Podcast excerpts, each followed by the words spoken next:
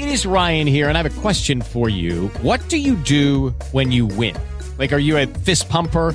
a woohooer, a hand clapper, a high fiver. I kind of like the high five, but if you want to hone in on those winning moves, check out Chumba Casino. At ChumbaCasino.com, choose from hundreds of social casino style games for your chance to redeem serious cash prizes. There are new game releases weekly, plus free daily bonuses. So don't wait. Start having the most fun ever at ChumbaCasino.com. No purchase necessary. BGW. Void were prohibited by law. See terms and conditions. 18 plus. Buenas noches amigos. Estamos con un nuevo episodio para el podcast de Miedo al Misterio en el cual les contaré sobre el fantasma de un hombre sin piernas que vieron en mi casa y el fantasma de un niño o niña de unos 4 o 5 años.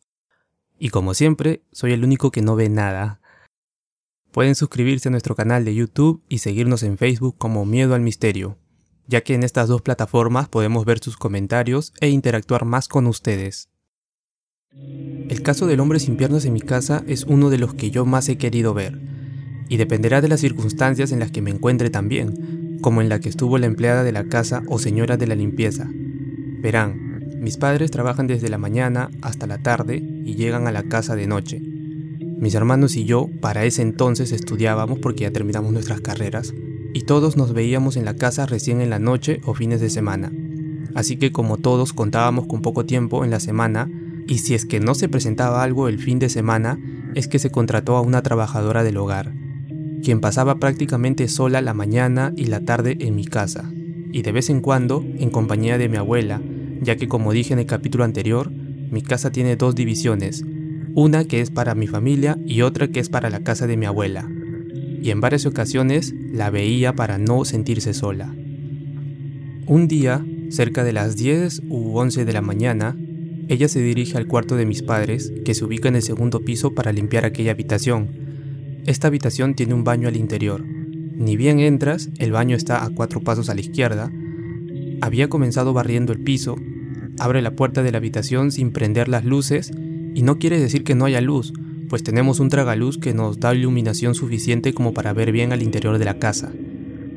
Se dirige al baño para limpiar y ni bien se acerca, ve a un hombre agachado en el lavadero del baño, como si estuviera lavando la cabeza allí.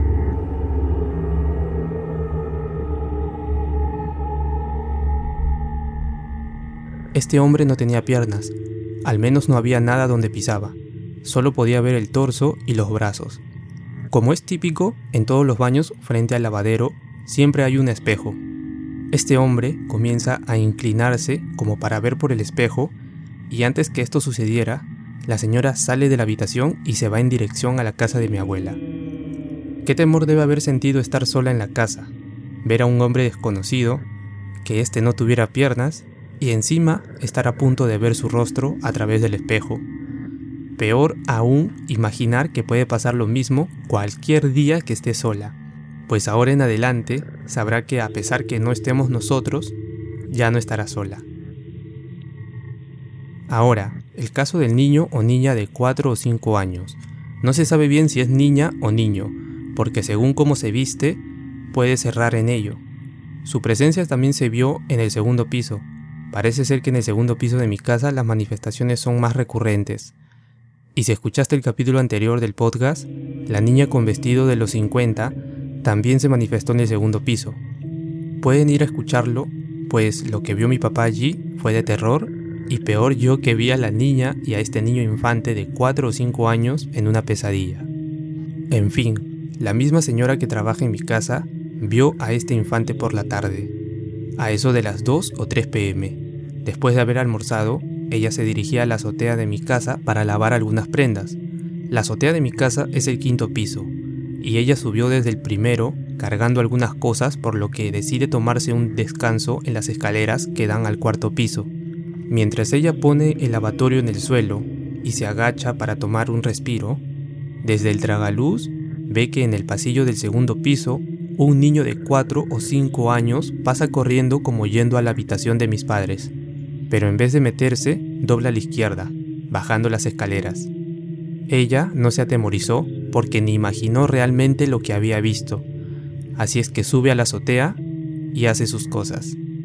Después de una hora, baja y cruza al lado de la casa de mi abuela para hablar con ella y le dice, ¿qué? ¿ya se fue Miriam? Y mi abuela le dice, ¿Miriam? Quien es mi prima y tiene una hija que promediaba esa edad. Ella no ha venido, y la señora le dice a mi abuela, pero si hace rato acabo de ver a su hija correr por el pasillo del segundo piso mientras yo subía a la azotea. Y mi abuela le dice que hoy nadie ha venido de visita. Ya se imaginarán el terror que sintió en ese momento la señora al saber que lo que realmente vio no fue una persona. Así que se quedó hasta la noche en compañía de mi abuela, pues temía cruzarse de nuevo con algo así. Ese infante que ella vio consideró que era niña porque solo había una niña en la familia que promediaba esa edad, pues niños con 4 o 5 años no había en ese entonces. Además, en mi pesadilla, yo vi a ese infante y tampoco pude ver su rostro como para determinar si era niño o niña. Su atuendo no daba mucha información, ya que lo que vestía era muy antiguo y no daba pie a indicar si era hombre o mujer. ¿Quién diría que estos fantasmas, espíritus o lo que fuesen se manifestaran en mi casa? Como digo, por mi parte, no he visto nada de eso. Solo escucho lo que me cuentan y supongo que es una mala jugada por parte de tu mente. Por lo que refiere a mi familia, ya hace más de siete años que no han presenciado algo en la casa, como si todo aquello se hubiera ido o desaparecido. En buena hora para quienes le temen, y malas para mí que no ve absolutamente nada. Y dime tú, ¿te atemoriza más el espíritu de un hombre o un niño o niña? Personalmente sentiría temor si fuera una niña. No sé por qué siento que son más macabras o diabólicas. ¿Te ha pasado algo parecido a ti o a tu familia? Puedes compartirlo en nuestro canal de YouTube o Facebook, ya que siempre los leemos. Esperamos que te haya gustado este corto episodio y ya sabes que puedes suscribirte a nuestro canal de YouTube y seguirnos en Facebook. Bueno amigos, conmigo será hasta la próxima en otro capítulo de tu podcast de terror favorito, Miedo al Misterio.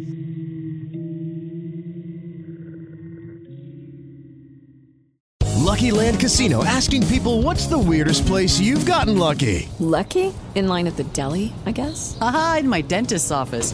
More than once, actually. Do I have to say? Yes, you do. In the car before my kids' PTA meeting. Really? Yes. Excuse me, what's the weirdest place you've gotten lucky? I never win and tell. Well, there you have it. You can get lucky anywhere playing at LuckyLandSlots.com. Play for free right now. Are you feeling lucky? No purchase necessary. Void where prohibited by law. 18 plus. Terms and conditions apply. See website for details.